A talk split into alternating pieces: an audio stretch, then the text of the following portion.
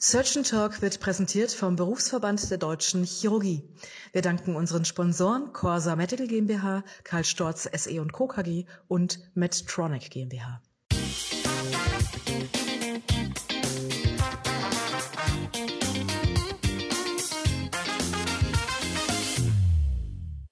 Hi everyone and uh, welcome to a special edition of Surgeon Talk, the chirurgische Podcast, now for the very first time as an English language edition. I met with my good friend Meir Marmor, a trauma surgeon and professor at UCSF during this year's SICOT Congress in Kuala Lumpur, where we were invited to present on research work that we both did together in the field of uh, wearable outcome measurements. These wearables are increasingly used both in clinics and research, so uh, we decided to have our first international podcast on this topic. Um, please apologize for the sound quality. We recorded this uh, podcast live during the meeting with quite a lot of background noise.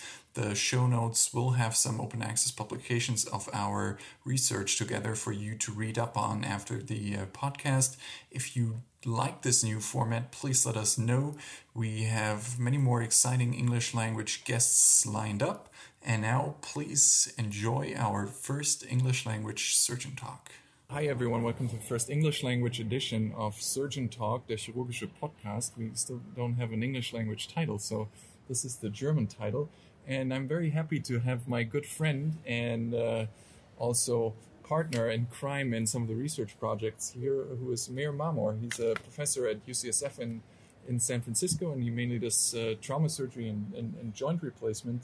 And today we will chat about uh, how to measure outcome in trauma patients with uh, wearable systems. And so we're together in a group. So we've, we've published some research. So welcome, Meir. Thanks for being on the podcast. Uh, thank you. I'm very happy to be here. All right, perfect. And so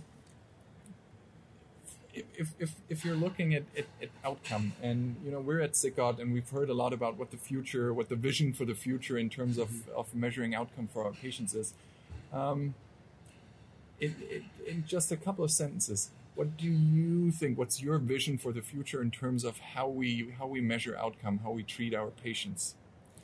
Yeah, that's an excellent question, and I hear a lot of talk about uh, a future where uh, we're uh, being uh, treated by uh, by virtual uh, machines and all our metrics are being monitored by robots and all that, and and I'm, I'm hoping we're not going to get to that kind of future. Uh, I think uh, I see the future as um, as really going back to the basics of uh, of uh, human interaction uh, and more time of the doctor uh, with the patient and trying to figure out getting to know the patients. and I see the the wearable devices and the, it's just a, a method of supporting this process. So the problem with the, today is that um, we talk about outcomes, we talk about patients' um, diagnosis and physical capacity, but we really don't have any data. We just try, we just, uh, uh, no few of us really know how well our patients are doing, and even if uh, those of us who measure patient-reported outcomes, there's just so much uh, bias in that, and um, uh, so I think this is where, where wearables are going to come in and are going to give us some actual uh, discussion points with our patients about uh, about what's actually happening and uh, and what we can do to, to support them.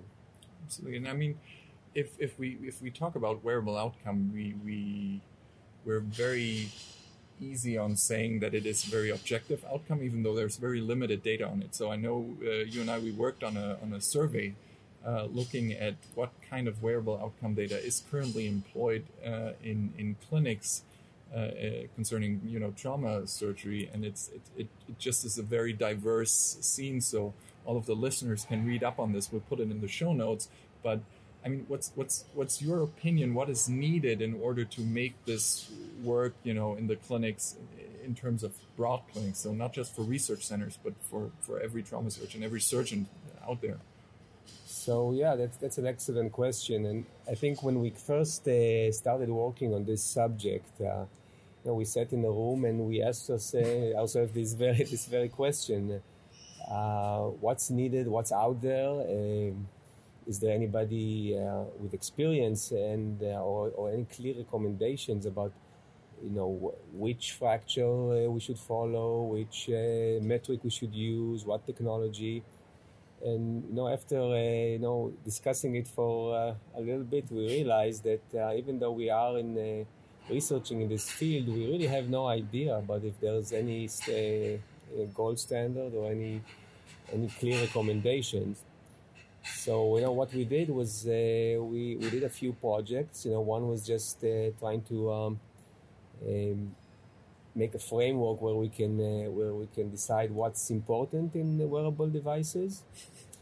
And then uh, once we figured that out, we wanted to see well, let's see what other people are doing. And and uh, I think one of the first uh, studies that we did was a just a systematic review where we looked uh, 10 years back. It was uh, at the end of 2019, so it was from 2010 and to 2019, and we just pulled uh, all the papers publishing in on fractures and uh, using wearables, and uh, we came up with some very interesting uh, conclusions from from this work. Um, well, one of them was that we we saw that um, the fracture that was most commonly studied were the hip fractures. Uh, was uh, fragility fractures in generally, but uh, the hip fracture population. That wasn't surprising since this is a very common injury and easy to, to study because the patients are relatively uh, um, com- uh, compliant, uh, compliant with the recommendations and you can follow them. But then we saw some, some other interesting information. We found that uh, at the time, insoles were the, the most common uh, um, wearable device. I think this has changed a little bit yep. since then. Um, we found that accelerometers are were the dominant technology, and I think that still holds today. Uh, we, we, we, one thing that we were surprised is that we, we thought that the wearable devices were just given to patients, and patients uh, were took it home, and we were we've follow them for weeks or months because we found that the, most of these devices, at least at the research level, were used for short periods where it was supervised. So in, while the patient was in the hospital or while uh, uh, the patient comes into clinic, you put some wearable device, you measure your metrics, and you and you let them go. Uh, the metrics, by the, by the way, uh, were mainly uh, activity uh, met- derived activity metrics, meaning that surgeon weren't interested in uh, in knowing a lot of uh, getting too much data. So you, they want you want a small amount of data, something like a step count, uh, to so you can manage it. So you can actually give recommendation to patients. Yeah, that's a that's a good point. Surgeons wanted want simple data. They want something they can assess easily on a on a single on a single uh, glance, basically. So. Um, for somebody who's listening in, and who, who, who thinks, well, I want to get into wearables. I want to I want to start using something like this. How do you reckon you can you can get into the into the whole wearable game? How do you choose the right tool for you? How do you do this? Uh, that's uh, another uh, great question. Uh, I think um, what you really uh, have to think about is a couple of things you want to know, uh, you know, what's your actual need, which, what are you going to monitor? And by need, and, by need, I mean, are you going? Do you really want to shorten the rehab time? do you want to know, give them physical therapy uh, advice? Do you want to uh, um, uh, just encourage them as they're going? So, what what, what are you trying to um, to do? The other thing is that you want to know your patient populations. We we found in our research that uh, some patients don't like getting uh, devices from you. They don't want to be to uh, to have. Uh, they think that once you install some uh, device on them, or they, you you start uh, looking into their installing apps on their phone, you may be after something else, and maybe the. So we found, especially the trauma population, which is it's you, you don't don't have a relationship established before you start treating them. It's just the the injury that brings you together. it's uh, it's a challenge. So I think this this is uh, some of the things you have to think about uh, when you're choosing the technology. And uh, in fact, what we've been uh, looking into more and more is is whether you know we have these patients that are either already monitoring their their activity in some way, and we can just utilize that to as part of their follow up or patients who uh, unknowingly are being monitored by their phones, and we just uh, try to point it out to them that they're already being uh, measured, and uh, we can uh, we can use what they're already measuring to to uh, assist with their therapy. Yeah, that's a that's a that's a. I like two two of the points you made are very important, and I think are very important to the listeners, especially if you're not experienced in using using wearables. So. Um, going back to what you said initially, to make the decision on your wearable a need-based decision. So not just go ahead and take anything that's that's available or cheap or off the just basically off the shelf, but be aware of what you actually want to measure in, in which patient population and make this the the driving force on how to select uh, the tool that you that you need. And obviously, there's other issues involved. There's you know data handling, data safety. A lot of commercial systems uh, do not give you access to, to, to raw data, which might be okay for clinics, but if you're looking at you know research purposes, uh, this this this can be an, an issue apart from from data safety concerns, obviously. And I I think the the the second uh, thing that's uh, that you that you just said, and this this is this is quite important, using something that that patients already have because that, that takes away uh, some of the compliance concerns that you have. Because you know from the survey that we did, uh, a lot of the surgeons are concerned um, with patients not being compliant if you if you're doing study centers. And every surgeon that's run a study knows compliance is the key issue, getting patients to buy into your your study idea. And how how do you think using a device that the patient already has uh, might might uh, influence compliance?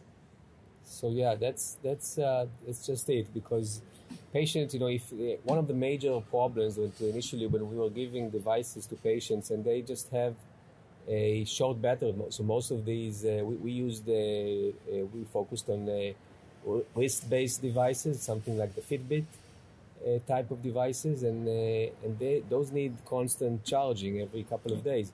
Now a patient who's not doesn't have this in their routine they will take the device, use it once, and once it's uh, it's uh, it's out of battery, then it's the last time they're going to use it.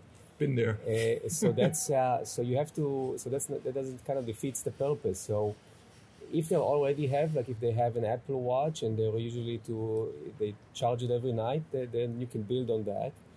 If you have uh, the same with their phone, they're they're used to charging their phone Uh, the other approach was uh, when uh, you know uh, when you look at devices that uh, don't need any patient intervention, and recently we've been experimenting with a type of wrist-based devices that have a, um, a, just a battery like a like a um, like a watch a battery that doesn't need to be charged for at least a year or changed for at least a year, and that also helps with compliance. Yeah, that's that's true. But but what it does do, if you take the patient's own device, you you add diversity to your outcome yeah. data, so you can structure it in the way you would, you know, classic a classic research uh, project. And I think that that needs some, you know, there, there's some effort required in order to make this make this usable. And I know you and I we, are working on this. So uh, yeah, absolutely. I think I think finding the the metrics that, that was still unanswered from our research, and we we are working on this right now is really finding doesn't matter which device you're using is what parameter do you want to look for? What's what that will reflect the activity level of uh, your patients or your goal uh, the most.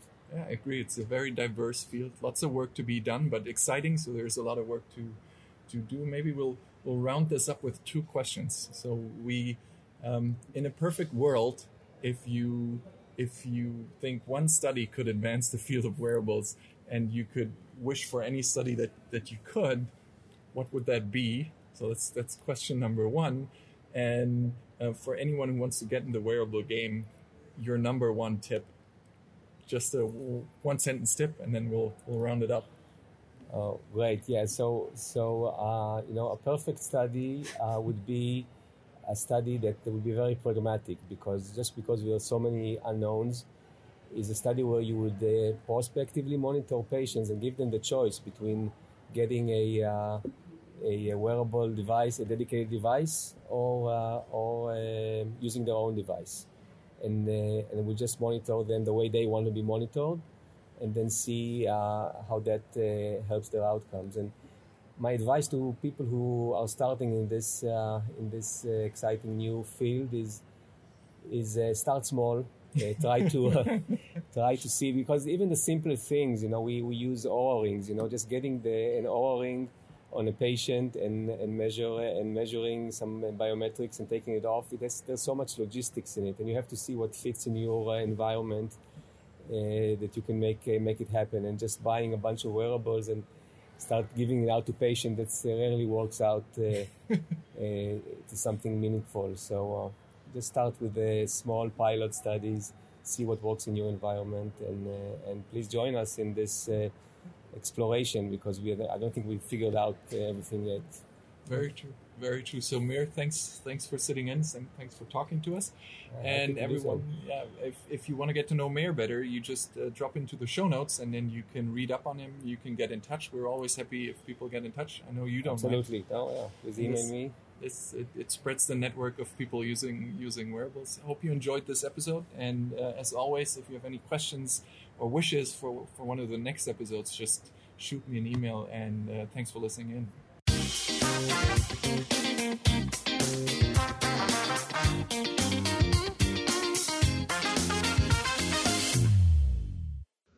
Surgeon Talk wurde präsentiert vom Berufsverband der Deutschen Chirurgie.